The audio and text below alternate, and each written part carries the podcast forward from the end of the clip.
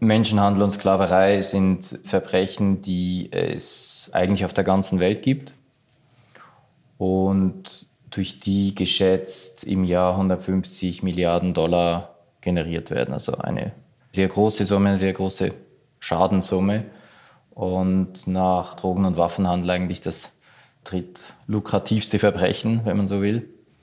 Das ist der eine Aspekt. Der andere ist, dass ja viele Leute der Meinung sind, Sklaverei sei mit dem 19. Jahrhundert abgeschafft worden. Und das ist einfach sehr unwahr. Sklaverei im eigentlichen Sinn existiert weiterhin. Und das ist natürlich sowohl menschenrechtlich als auch entwicklungstechnisch ein Skandal.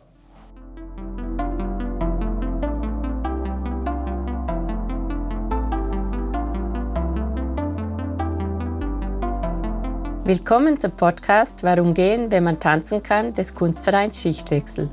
Mein Name ist Laura Hilti und ich freue mich, dass ich mich heute mit Christian Wenerweser unterhalten kann, der normalerweise in New York lebt, aber diese Tage gerade in Liechtenstein weilt. Christian Wenerweser wuchs in Zürich auf. Er studierte klassische Philologie und Philosophie an der Universität Zürich sowie Diplomatie am Genfer Hochschulinstitut für internationale Studien.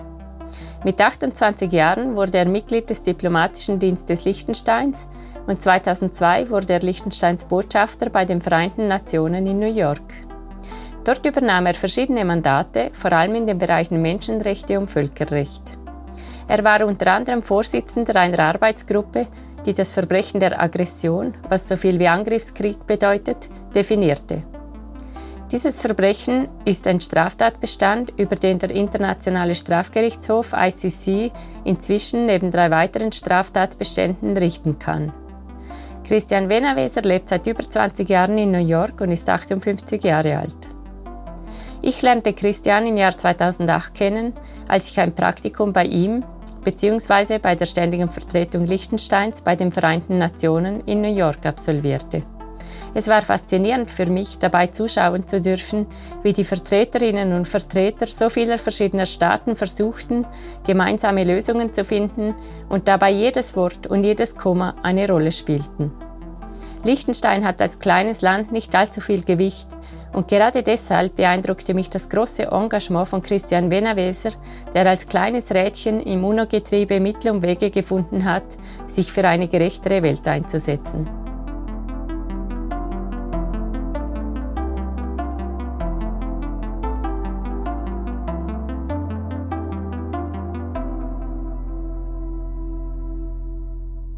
Hallo Christian. Hallo Laura, schön bei dir zu sein. Du hast klassische Philologie, also Altgriechisch und Latein sowie Philosophie studiert. Mhm. Was hat dich damals an diesen Fächern interessiert? Das war schon im Gymnasium, äh, waren das einfach die, die Themen, die mich, die mich fasziniert haben, sowohl von der, von der Sprache her als auch von der, von der Literatur und der Philosophie her. Also das war eine, ja, so eine Leidenschaft, die ich in, im Gymnasium entwickelt habe und dann weitergezogen habe im akademischen Bereich. Natürlich, ja, eigentlich ein irgendwie exotisches Studium. Äh, für mich aber auch rückblickend eine äh, sehr gute Entscheidung, einfach da irgendwie dem, dem Herzen zu folgen, der Leidenschaft zu folgen. Das ist auch etwas, was ich oft Studentinnen und Studenten sage, die mich ansprechen. Ich finde das sehr, sehr wichtig. Und für mich hat sich das sehr bewährt und ich habe da auch von meinem Umfeld, von meinen Eltern äh, immer starke Unterstützung gehabt. Die haben nie gesagt, so das Übliche, studiert euch etwas, was Hand und Fuß hat. Für mich war das Studium eigentlich, glaube ich, sehr, sehr wichtig, auch für meinen weiteren Werdegang. Inwiefern? Es hat bestimmt mein Denken sehr, sehr stark geprägt. Du hast es angetönt in deiner Einleitung. Diplomatie und gerade die Art von Diplomatie, die wir in New York betreiben, die hat sehr, sehr viel mit, mit Sprache zu tun und mit einem sorgfältigen und überlegten Umgang mit Sprache. Und das lernt man irgendwo besser als in dem äh, Studiengang, den, den ich absolviert habe. Leidenschaft für Philosophie und Interesse an Völkerrecht, das sind Themen, die, die einander eigentlich sehr nahe stehen. Also ich glaube, das war das war für mich sehr prägend und sehr wichtig und ich bin froh und, und auch dankbar, dass ich das habe, so habe machen können. Das ist in gewisser Weise auch, kann man sagen, ein Luxus, dass man dann vier Jahre des Lebens eigentlich ausschließlich solchen Themen widmen kann. Finde ich sehr schön. Du hast dich dann der Diplomatie zugewandt. Wie kam das? Es gab so einen Zeitpunkt, ich wollte eigentlich eine akademische Karriere verfolgen im Bereich altklassische Philologie. Also so die quasi die Lehrtätigkeit am Gymnasium und solche Dinge haben mich von Anfang an nicht wirklich angesprochen. Aber ich habe dann auch gemerkt, dass das Akademische für mich dann eigentlich nicht wirklich das Richtige ist. Dass ich lieber etwas Operationelleres habe und auch etwas, was mehr auf dem Dialog basiert und einem Hin und Her mit, mit einem Gegenüber und weniger fokussiert ist auf Forschung und Lehrtätigkeit. Und da habe ich ein bisschen eine suchende Zeit gehabt, habe aber auch immer schon ein starkes Interesse an außenpolitischen, weltpolitischen Themen gehabt und fand dann irgendwann mal, ich könnte ja Diplomat werden. Und, und so bin ich dann eigentlich auch geworden. Also ich habe damals das selbst initiiert und habe einen Brief geschrieben an Prinz Nikolaus, der damals noch Botschafter war in Bern. Der hat mir dann sehr nett zurückgeschrieben und äh, gesagt, dass äh, im Moment seien da keine Stellen frei, aber ich solle das weiter verfolgen. Ich habe das dann gemacht und mich beworben. Also das ist eigentlich so, so abgelaufen. Hattest du damals eine Vorstellung, was das überhaupt ist, die Diplomatie? Sehr vage, also muss ich jetzt ganz ehrlich sagen, in so ganz groben Umrissen. Ich habe dann ja, meine Ausbildungszeit mit den Schweizern absolviert, also beim EDA Damals war die Ausbildung bei den Schweizern dreiteilig. Das war ein Teil in Bern, ein Teil ein Jahr im Ausland und dann ein Teil in Genf. Und wir, das waren damals ich und Horst Schädler, der mit mir an der Ausbildung war, wir haben den Teil 1 und 3 gemacht, das Auslandjahr. Das gab es nicht bei uns. Ich habe dann noch einen kurzen Teil in New York gehabt. Und da, ja, da lernt man es dann, was das so im Alltag bedeutet. Und das ist nicht unbedingt das was man jetzt so erwartet. Aber ich finde diese, diese Methode Learning by Doing, dass man einfach hingeht und dann mal anfängt mitzuarbeiten, ich finde das eigentlich sehr, sehr gut. Es gab dann noch den eher ja, bisschen theoretischen, akademischen Teil in Genf, den ich dann nicht mehr so spannend fand. Also ich fand eigentlich das Arbeiten selbst schon sehr interessant. Und in Bern war ich dann unterschiedlichen Sektionen eingeteilt. Also habe in verschiedene Bereiche hineinschauen können und das war schon auch sehr, muss man sagen, unterschiedlich spannend. Also es gibt da auch Dinge, die, die ja, jetzt, jetzt nicht jetzt intellektuell un, unglaublich stimulierend sind. Ähm, aber ich war da auch in sehr, sehr spannenden Themen drin. Also es war eigentlich auch sehr gut, dass man eine gewisse Bandbreite von, von Themen schon hat anschauen können. Und warst du da schon sicher, auf dem richtigen Weg zu sein? mir hat das gefallen und mich hat das, mich hat das motiviert und bin das einfach sehr, sehr offen angegangen. Nicht jetzt unbedingt mit der Idee, ich mache das die nächsten 25, 30 Jahre. Das würde ich jetzt so nicht sagen, aber es hat mir schon von Anfang an gefallen. Ja. Du bist ja in Zürich aufgewachsen. Mhm. Warum hast du dich für Liechtenstein entschieden? Weil ich Liechtensteiner bin und sonst okay. nichts. Und das ist bestimmt der offensichtliche Grund. Ich habe auch immer eine Beziehung zum Land aufrechterhalten aus dem Ausland. Das war auch für meine Eltern oder für meinen Vater insbesondere wichtig. Ja. Und waren die Vereinten Nationen für dich von Anfang an schon ein Thema oder kam das später dazu? Das kam schon auch während der Ausbildung. Ich war ja einen Teil der Ausbildung in Bern, habe ich in der UNO-Sektion verbracht und das war für mich schon mit auch die interessanteste Zeit in Bern und die interessantesten Themen. Also das hat mich schon da besonders angesprochen und fasziniert. Ich habe dann auch eigentlich sofort eine kurze Zeit noch in New York absolvieren können. Das waren, ich glaube, sechs Wochen damals, also sehr kurz, aber, aber intensiv und heftig. Das war ja zu einer Zeit, wo wir eigentlich erst gerade Mitglied geworden waren. Und während der Zeit in Genf wurde ich ja auch noch delegiert gleichzeitig von Liechtenstein aus die Menschenrechtskommission in Genf abzudecken. Und das war dann mir ein bisschen überlassen, ob ich dahin gehe oder in Genf quasi das offizielle Programm absolviere. Ich habe mich dann oft eher für die Menschenrechtskommission entschieden und das war schon, ja, das, das war schon eine, irgendwie eine spannende und sehr besondere Zeit. Ich war die erste Person aus Liechtenstein, die da jemals drin gesessen hat. Bei uns gab es überhaupt kein Vorwissen zu dem Thema und ich war ja auch ganz neu. Also ich bin da hingegangen und habe zugehört und Papiere gesammelt und gelesen und bin jeden Abend mit Stapeln von Dokumenten nach Hause gegangen, habe mir eingebildet, ich muss jetzt auch jede Rede lesen, die da gehalten wurde. Also es war faszinierend, ja, auch ein bisschen verwirrend und ist natürlich auch sehr gefordert, aber eigentlich auch sehr, sehr spannende Zeit. Ich habe gedacht, ich setze mich auch einfach in die Verhandlungen da hinein. Da kann man ja reingehen, sobald man den Badge hat. Da fragt auch keiner. Und da habe ich mich einfach hingesetzt und zugehört und Notizen gemacht und versucht zu verstehen. Also da habe ich auf, auf diese Art wirklich sehr viel mitgenommen. Aber wirklich ohne jegliche äh, so Vorgaben und so. Also das war ein bisschen so Pionierzeit. Auch spannend in dem Ja, Fall. spannend. Ich meine, das ist nicht das, ich denke, wenn jetzt Leute wie du nach New York kommen und wir haben ja viele Praktikantinnen, viele Praktikanten, da denke ich auch manchmal an mich zurück, an die Zeit, wie das war. Und du weißt ja, wie es bei uns ist. Man wird ja auch eigentlich gefordert und ein hohes Maß von Selbstständigkeit.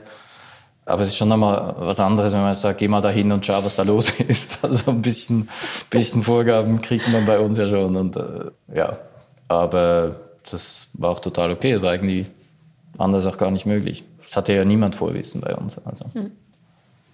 Du bist jetzt seit 2002 Botschafter. Mhm. Was macht denn ein Botschafter genau? Ja, ich meine, ich vertrete das Land äh, bei den Vereinten Nationen und der, ein Teil äh, davon ist natürlich einfach, dass man das, was auf der Agenda ist, abdeckt, mitverfolgt, dass man Entscheidungen fällt. Das ist für uns wichtig. Da setzen wir uns rein, da gehen wir an die Verhandlungen, die anderen Dinge. Und das machen wir nicht. Wir sind da natürlich ziemlich radikal und selektiv, weil wir einfach so groß sind, wie wir sind und weil wir auch inhaltlich eigentlich klare Vorgaben haben, was für uns wichtig ist. Wir versuchen aber sehr stark nicht einfach dabei zu sein, sondern auch zu gestalten und Ideen einzubringen, Initiativen auf den Tisch zu legen und dem Land so besonderes Profil zu geben in den Bereichen, die für uns wichtig sind. Und das ist eigentlich das, was ich auch als meine persönliche Hauptaufgabe sehe, wirklich Ideen zu entwickeln, Initiativen zu entwickeln. Und das ist eigentlich das, glaube ich, was sowohl spannend als auch herausfordernd ist, als auch uns als Land am meisten bringt. Kannst du dich noch erinnern an deine erste Initiative oder die erste Idee? Also es gibt Mandate und es gibt Ideen. Manchmal hat man einfach die ersten Dinge, die ich gemacht habe, es waren eigentlich Mandate, Vorsitzaufgaben und so weiter.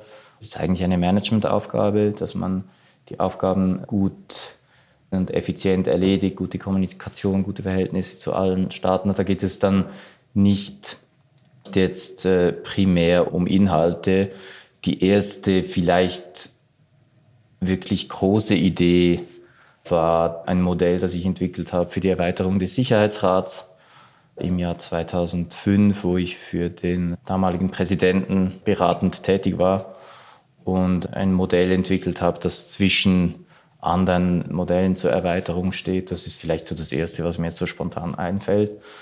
Und infolge davon oder anschließend Ideen äh, die ich gemeinsam mit ein paar Kollegen entwickelt habe im Bereich Arbeitsmethoden des Sicherheitsrats. Aber das waren wirklich innovative Sachen, die, wenn sie auch jetzt nicht in der Form, wie wir es damals vorgeschlagen haben, umgesetzt oder angenommen wurden, das ganze Denken, was die Arbeit des Sicherheitsrats betrifft, so schon enorm stark beeinflusst haben. Also Dinge, ja, wie ich jetzt sagen kann, 15 Jahre später, das hat wirklich einen Unterschied gemacht. Und das ist ja auch das ist ja auch sehr schön.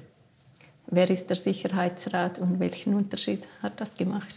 Also Sicherheitsrat ist das Gremium, ein zentrale Gremium für viele, zumindest äh, der Vereinten Nationen. Das ist dieser Raum mit diesem runden Tisch, den alle schon einmal gesehen haben am Fernsehen, wo die dramatischen Momente der Weltpolitik sich abspielen. Zum Beispiel der Auftritt von Colin Powell damals vor dem Irakkrieg, wo er erklärt hat, was die Beweislage ist betreffend Massenvernichtungswaffen im Irak, dass er dann den Rest seines Lebens bereut hat. In dem Sicherheitsrat sitzen 15 Mitglieder.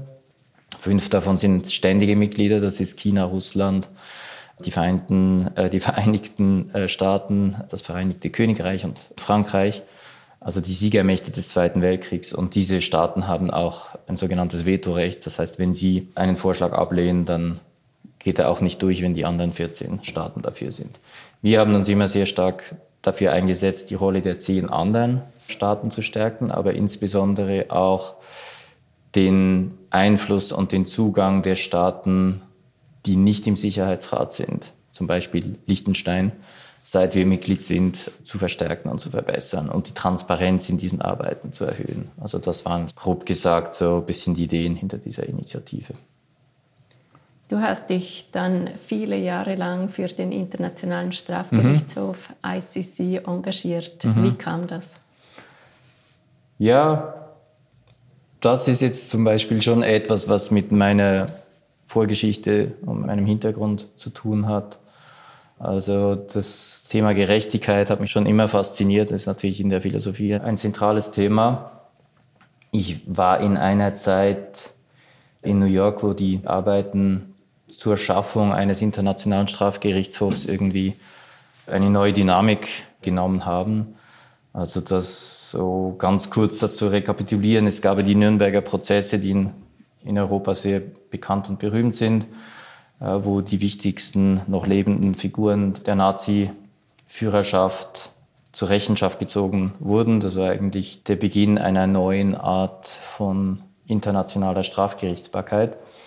Die Nürnberger Prozesse waren nicht unumstritten und in Deutschland auch lange Zeit eigentlich nicht akzeptiert, also jetzt von der Bevölkerung. Und es kam dann bald, also auch deshalb, weil man gesagt hat, es ist eigentlich eine Justiz der Sieger gegen die Verlierer, aber auch, weil die Rechtsgrundlage zum Teil etwas unklar war. Und dann kam halt bald die Idee, man sollte einen solchen Gerichtshof haben, der aber nicht sich jetzt mit einer isolierten, spezifischen Situation befasst, sondern der immer existiert und an den man sich richten kann, wenn es notwendig ist. Das war die Idee die dann während des Kalten Kriegs auf Eis gelegt wurde und dann mit den 90er Jahren eben eine neue Dynamik erfahren hat. Und ich war in diesem Prozess von Anfang an drin, war auch an der Römer Konferenz, wo das Statut verabschiedet wurde 1998, damals als ja, quasi Delegationsleiter. Ich war da eigentlich der, auch da der einzige Vertreter Liechtensteins mit einem freiwilligen Praktikanten.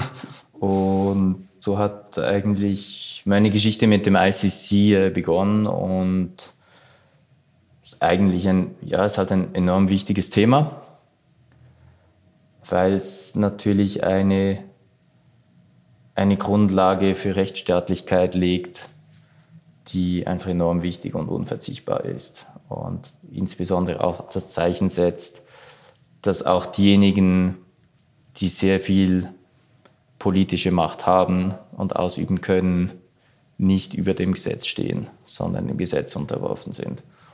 Und gerade heute ist es natürlich ein sehr, sehr aktuelles Thema. Mich hat es immer fasziniert und ja, wie du gesagt hast, ich habe viel Zeit damit verbracht. Worüber kann der Internationale Strafgerichtshof denn richten? Also die Staaten waren sich einig eigentlich schnell, dass das nur die schwersten Verbrechen sein können Weniger einfach war dann die Einigung, welches die wichtigsten Verbrechen sind. Aber man hat sich dann geeinigt auf äh, Völkermord, also Völkermord, Genozid, äh, Verbrechen gegen die Menschlichkeit und Kriegsverbrechen. Und das vierte Verbrechen, das dann für mich eine besondere Rolle gespielt hat, war der, der sogenannte Angriffskrieg oder das Verbrechen der Aggression, das in Nürnberg eine sehr wichtige Rolle gespielt hat und das in Rom bei den Verhandlungen und in der Schlusseinigung äh, sehr kontrovers diskutiert wurde und auch in unfertiger Weise ins Römerstatut übernommen wurde. Aber es sind diese vier Verbrechen. Was ist der Zusammenhang zu Nürnberg? Es gab ja verschiedene Nürnberger Prozesse. Aber der berühmte, der große, wo alle das Foto gesehen haben, wo Göring auf der Anklagebank sitzt und Ribbentrop und einfach all die, die politischen und militärischen Größen von Nazi-Deutschland. In diesem Prozess hat das Verbrechen des Angriffskrieges eine zentrale Rolle gespielt. Also viele derjenigen, die verurteilt und zum Teil zum Tode verurteilt und hingerichtet wurden, wurden unter anderem des Angriffskriegs, der Aggression schuldig befunden. Damals hieß das noch anders. Damals hieß es noch Verbrechen gegen den Frieden. Und das waren halt dann der Angriff auf Polen und, und so weiter. Das waren ja alles aggressive Kriege. Also in Nürnberg war das eines der zentralen Verbrechen, neben Verbrechen gegen Menschlichkeit und natürlich den Holocaust-Verbrechen. Du warst dann der Vorsitzende dieser Arbeitsgruppe, die mhm. dieses Verbrechen definiert hat. Wie bist du dazu gekommen? Ja, das war eigentlich die erste Phase der Arbeiten der Staaten zum Internationalen Strafgerichtshof nach dessen Gründung. Der erste Präsident dieser Versammlung war einer meiner guten, auch persönlichen Freunde, das ist ja bis heute, das ist der Prinz Said aus Jordanien, der dann auch mal Hochkommissar für Menschenrechte war. Und der hat diese Versammlung damals geleitet und der ist dann zu mir gekommen und hat gesagt, hast du Lust, die Arbeitsgruppe zu Aggression zu übernehmen? Und das war ein Thema, mit dem ich mich nicht befasst hatte zuvor. Ich war in Rom und war in den entsprechenden Verhandlungen nicht drin. Ich habe so die Probleme verstanden, die politischen. Habe mich sonst nicht so damit befasst. Und dann habe ich gesagt, ja, was willst du und was umfasst das und so. Dann hat er gesagt, ja, man kann sowieso eigentlich nichts bewegen. Du musst eigentlich nur zweimal im Jahr eine Sitzung leiten. Und dann habe ich gesagt, ja, ich überlege es mir, aber wenn ich es mache, dann will ich etwas bewegen, weil sonst habe ich keine Lust, dann mache ich was anderes. Und dann habe ich das ein bisschen genauer angeschaut und dann ja, versteht man schnell, dass es sehr, sehr schwierig ist und sein wird. Gleichzeitig ist eines der spannendsten Themen, die es gibt im Völkerrecht und eine wirklich große Herausforderung. Und ja, dann ich, bin ich zu ihm gegangen und habe gesagt, ja, ich mache das, aber ich will etwas erreichen. Und dann hat er gesagt, ja gut, viel Glück. und, und dann hat das so seinen Lauf genommen. Und das war dann mehr als zweimal im Jahr eine Sitzung leiten? Ja, ja, wir haben dann sehr, sehr viel investiert. Wir haben dann einen separaten Prozess eigentlich aufgezogen in Princeton, wo wir das Institut haben, das Liechtenstein Institute for Self-Determination. Und der Leiter des Instituts hat mich da wirklich unglaublich großzügig unterstützt. Jetzt nicht nicht so sehr finanziell, aber er hat sofort gesagt, das ist super und wir machen das hier an der Uni. Ich habe einfach einen Ort gesucht, der nahe bei New York war, aber nicht in New York und wo man die Leute einfach drei, vier oder auch fünf Tage ganz konzentriert zu einem Thema einsetzen konnte. Und deshalb habe ich diesen Ort gebraucht. Und Princeton war ideal, das ist eine gute Stunde weg von New York. Wenn man sowas in New York macht, dann sind die Leute immer abgelenkt durch das Tagesgeschäft oder durch die Stadt. und man hat diese Art von Klausuratmosphäre, die man braucht. Die kann man nur an seinem Ort schaffen. Das ist uns sehr gut gelungen. Wir haben da über mehrere Jahre hinweg diesen Princeton-Prozess gemacht. Das hat auch dazu geführt, dass wir, äh, da entwickeln sich dann einfach auch persönlich starke Beziehungen und Freundschaften, auch zwischen Leuten, die unterschiedliche Auffassungen haben. Und das war mitentscheidend, dass, dass das am Schluss dann vollständig erfolgreich war, was eigentlich ja, niemand gedacht hatte, kann man, glaube ich, so sagen. Ist das oft so, dass dieses Zwischenmenschliche eine sehr große Rolle spielt? Ja, ist enorm wichtig. Also ich meine in der Diplomatie, jetzt gerade in der multilateralen Diplomatie, aber ich glaube auch in der bilateralen, ist das sehr, sehr entscheidend. Da kann man auch jeden fragen, der mal länger in solchen Verhandlungen war. Berühmt ist zum Beispiel das Abkommen von Oslo, das ja damals die Hoffnung geschaffen hat, dass eine friedliche Lösung für den Nahen Osten möglich ist, wovon wir jetzt leider wieder weit entfernt sind. Aber das ist ja ein historisches Abkommen, das Oslo-Abkommen. Das wurde ja dann auch literarisch verarbeitet als Theaterstück. Und wenn man das sieht, wenn man es liest, wenn man mit den Leuten spricht, die da waren, also das ist ganz, ganz entscheidend. Und gerade das, was ich vorher angetönt habe, dass man eben persönliche Beziehung zur, quasi zur Gegnerschaft entwickelt, zu den Leuten auf der anderen Seite des Tisches. Das ist eigentlich das Wichtigste.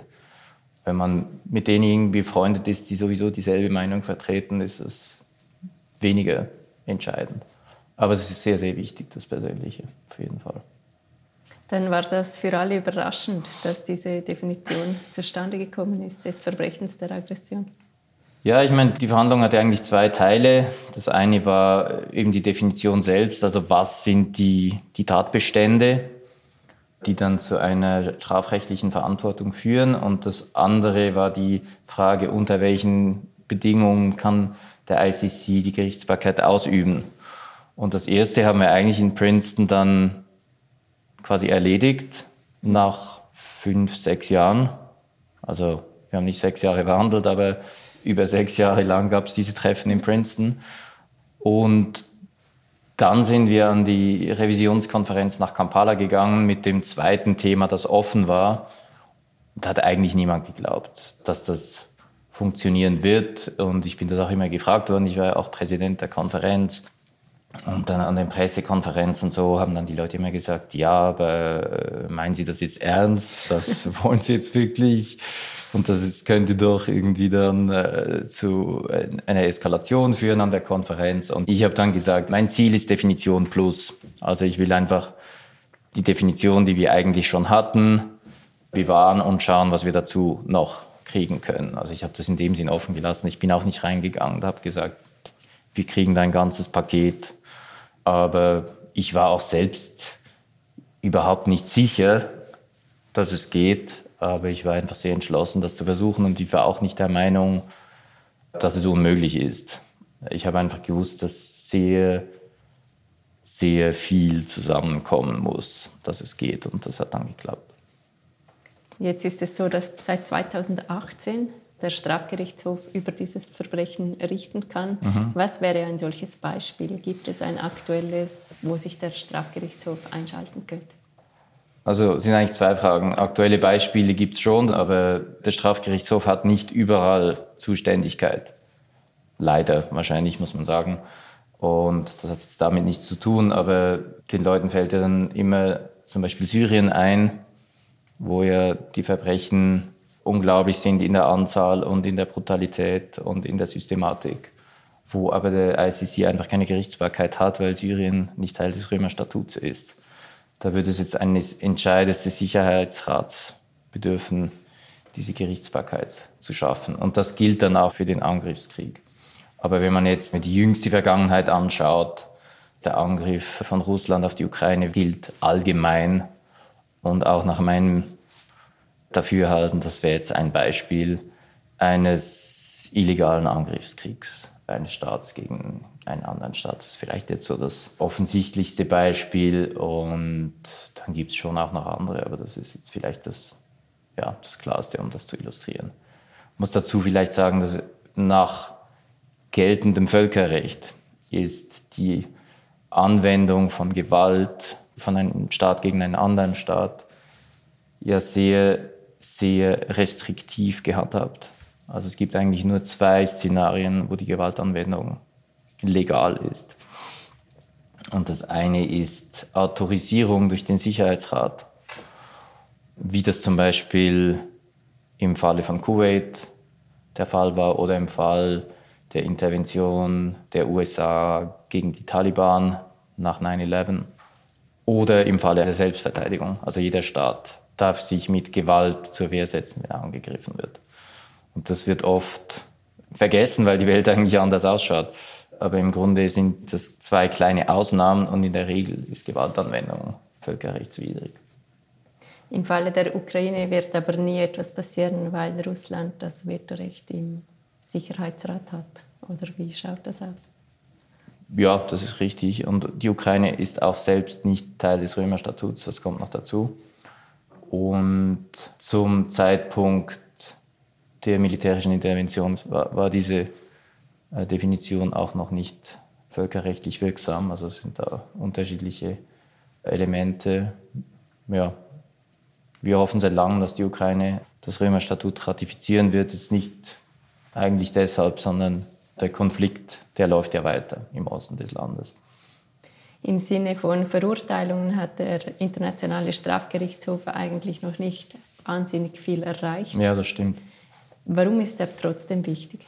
Ja, er ist einfach wichtig, weil das das einzige Gericht ist, das die Kompetenz hat, über diese Verbrechen zu urteilen. Und das einzige Gericht ist, das jede Person zur Rechenschaft ziehen kann. Also es gibt ja auch einen Fall gegen den ehemaligen Präsidenten des Sudan. Es gab auch einen Fall, der in der Zwischenzeit niedergelegt worden ist gegen den Präsidenten Kenias. Also de facto ist da keine Person immun. Und das ist einfach sehr, sehr wichtig. Und es ist auch sehr wichtig, dass es die Kompetenz gibt, über diese schwersten Verbrechen zu urteilen. Das heißt nicht, dass ich nicht auch finde, dass mehr erfolgreiche Prozesse stattfinden müssten. Das finde ich auch. Und ich finde auch diese Forderung okay, das ist auch eine Forderung, die wir erheben und wir gehören bestimmt zu den starken Unterstützern des ICC und da muss man auch, da muss man durchaus auch kritisch sein. Ich meine, es ist nicht einfach eine Institution, die da eine große Symbolkraft haben soll und eine abschreckende Wirkung erzielen soll, was sie bestimmt tut. Es ist auch ein Gericht und ein Gericht hat die Aufgabe, Leute zur Rechenschaft zu ziehen. Also das finde ich total in Ordnung und, und auch wichtig, dass man das sagt. Man muss natürlich auch sagen, dass der ICC so angelegt ist, dass die erste Kompetenz immer bei den nationalen Gerichten liegt. Also alles, was passiert, jedes Verbrechen, das in Syrien passiert, ist ein Verbrechen, über das mindestens ein Staat Gerichtsbarkeit hat. Meistens sind es mehr Staaten. Und der ICC wird eigentlich erst dann aktiv, wenn es klar ist, dass all die Staaten, die zuständig wären, nichts, nichts unternehmen. Das sind alles sehr lange und komplexe Prozesse. Ja. Wie schaffst du es, da nicht zu verzweifeln? Weil es so lange dauert? Ja.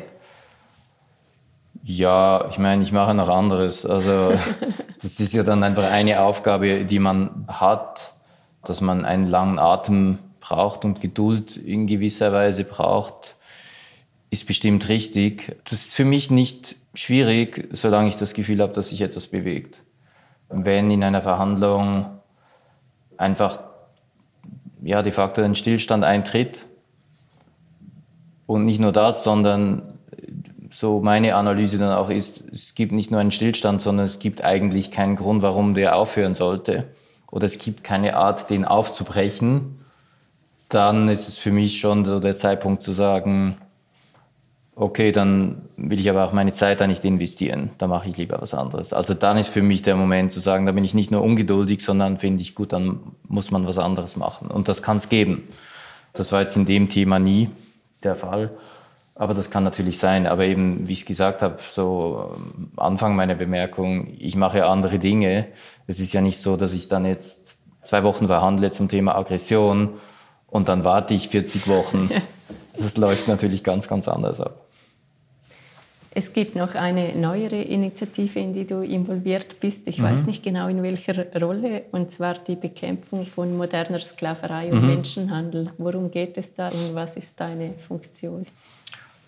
Also kurz zusammengefasst geht es darum, den Finanzsektor zu aktivieren bei der Bekämpfung von Menschenhandel und Sklaverei. Menschenhandel und Sklaverei sind Verbrechen, die es eigentlich auf der ganzen Welt gibt und durch die geschätzt im Jahr 150 Milliarden Dollar generiert werden. Also eine sehr große Summe, eine sehr große Schadenssumme und nach Drogen- und Waffenhandel eigentlich das drittlukrativste Verbrechen, wenn man so will. Das ist der eine Aspekt. Der andere ist, dass ja viele Leute der, der Meinung sind, Sklaverei sei mit dem 19. Jahrhundert abgeschafft worden. Und das ist einfach sehr unwahr. Also wirklich Sklaverei im eigentlichen Sinn existiert weiterhin. Und das ist natürlich sowohl menschenrechtlich als auch entwicklungstechnisch ein Skandal. Hättest du ein Beispiel dafür? Es gibt sehr, sehr viele Beispiele. Ja, also nehmen wir mal die Fischerei. vor allem in Südostasien.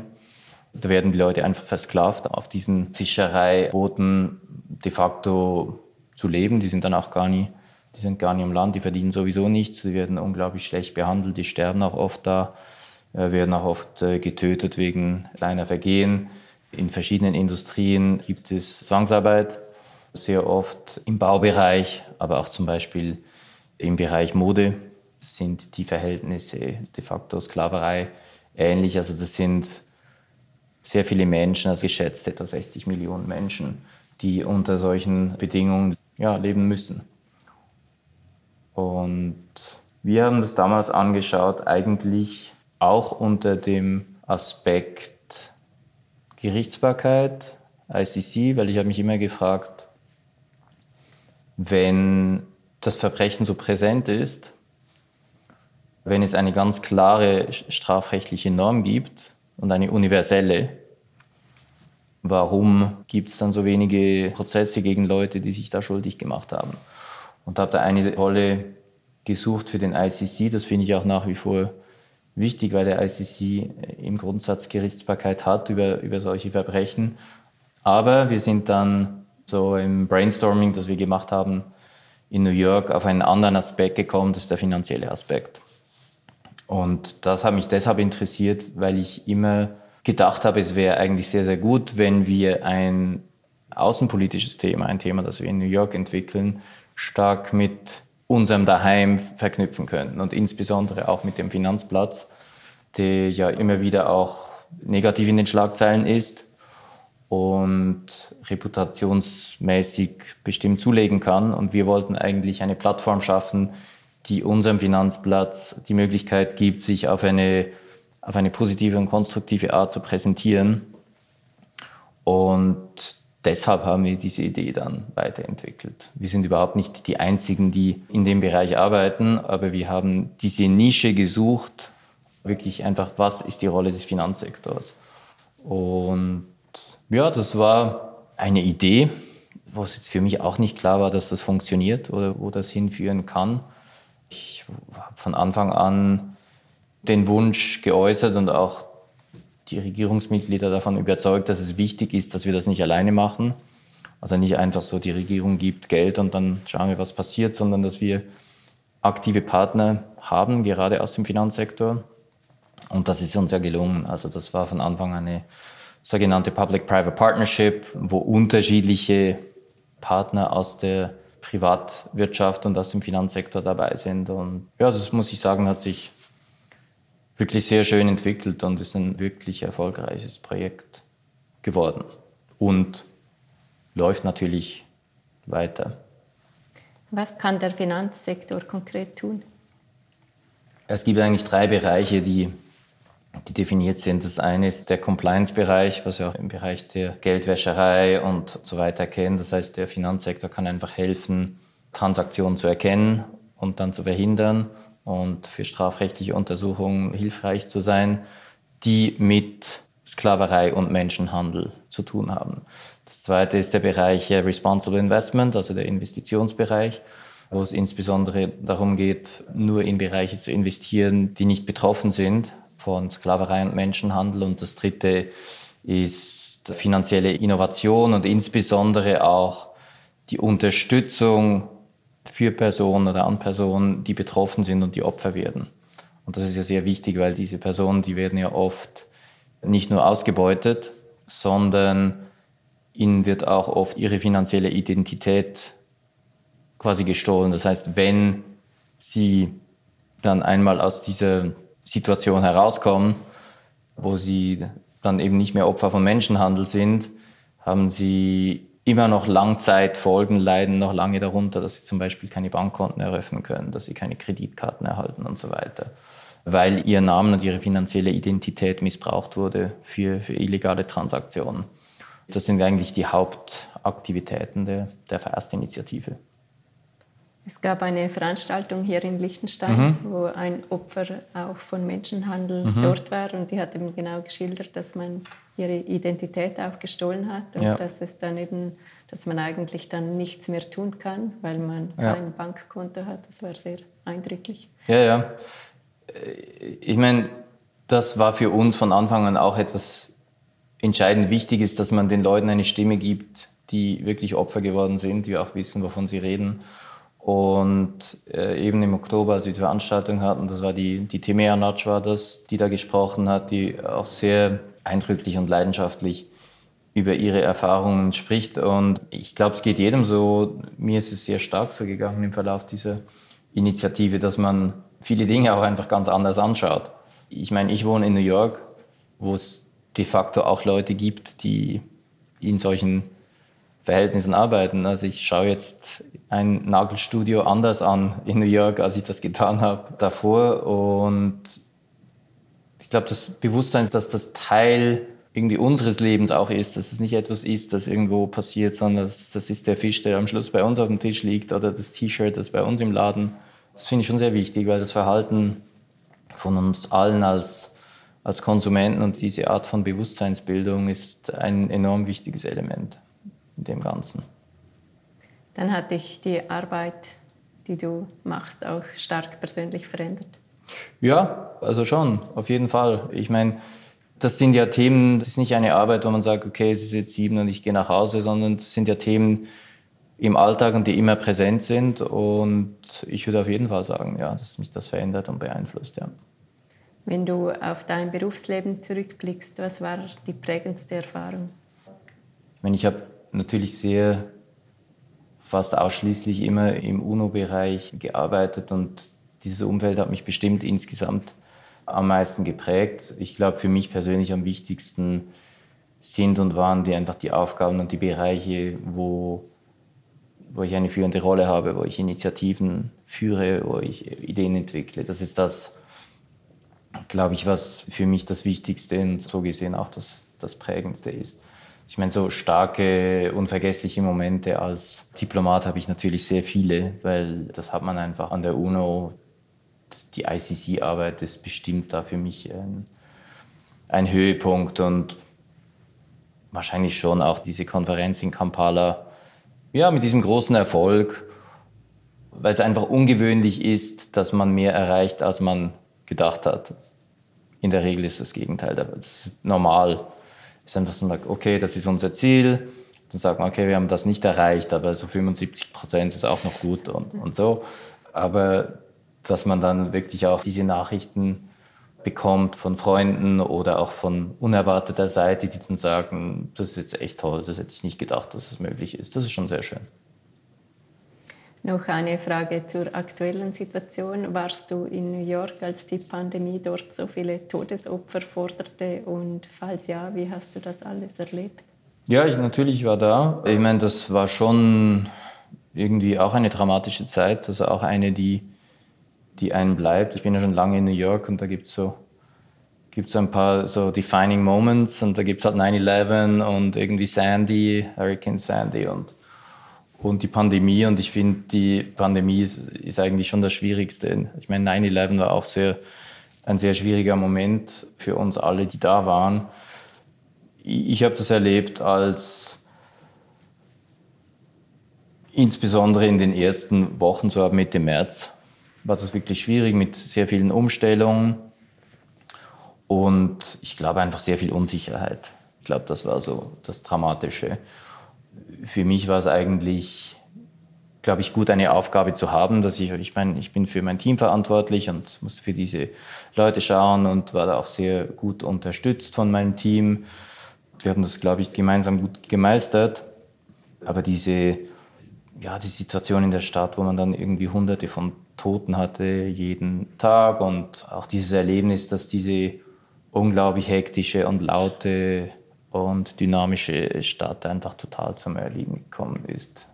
Was, das sind irgendwie Momente, die, die einem bleiben, aber auch, dass man plötzlich denkt, so, okay, vielleicht werde ich sehr, sehr krank und es eigentlich dann unklar, wie gut ich dann betreut und unterstützt und so werde. Also, das ist einfach etwas, was uns total fehlt denken einfach so, gut, äh, hoffentlich passiert mir nichts und wenn mir, wenn mir was passiert, dann komme ich ins Krankenhaus und da werde ich dann betreut. Und das war einfach nicht mehr der Fall.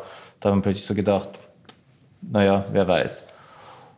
Und ja, also jetzt so für mich persönlich, es war schon so die Anfangszeit, ich meine, die Unsicherheit war einfach auch bedingt dadurch, dass man, glaube ich, nicht genug gewusst hat. Dass man gedacht hat, ich steige jetzt irgendwie in den Aufzug und dann stecke ich mich an.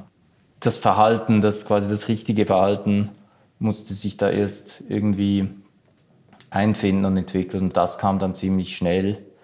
Und dann war es eine andere Phase, aber so, ja, so März bis Juni 2020, das war, glaube ich, schon eine belastende Zeit für alle. Und das war ja auch kombiniert mit, mit dem Wahljahr in den USA, mit den Spannungen, die da mit verbunden waren. Dann noch die Ausschreitung mit Black Lives Matter und so. Also es war schon, war schon eine heftige Zeit. Lebst du immer noch gerne in New York? Ja, ich lebe gerne in New York. Äh, die Stadt hat sich sehr verändert und es ist, glaube ich, ein bisschen unklar, wie, sie, wie das am Schluss ausschaut, muss man jetzt wirklich sagen. Ich habe New York immer gern gehabt. Ich habe New York immer noch sehr, sehr gern, äh, obwohl ich auch jemand bin, der, der sehr gern in, in der Natur und auch irgendwo in der einsamen Natur bin. Aber ja, ich liebe New York immer noch es ist einzigartig als Stadt. Könntest du dir vorstellen, wieder zurückzukommen oder bleibst du dort für immer? Hm, ich habe eigentlich immer gedacht, dass ich zurückkomme.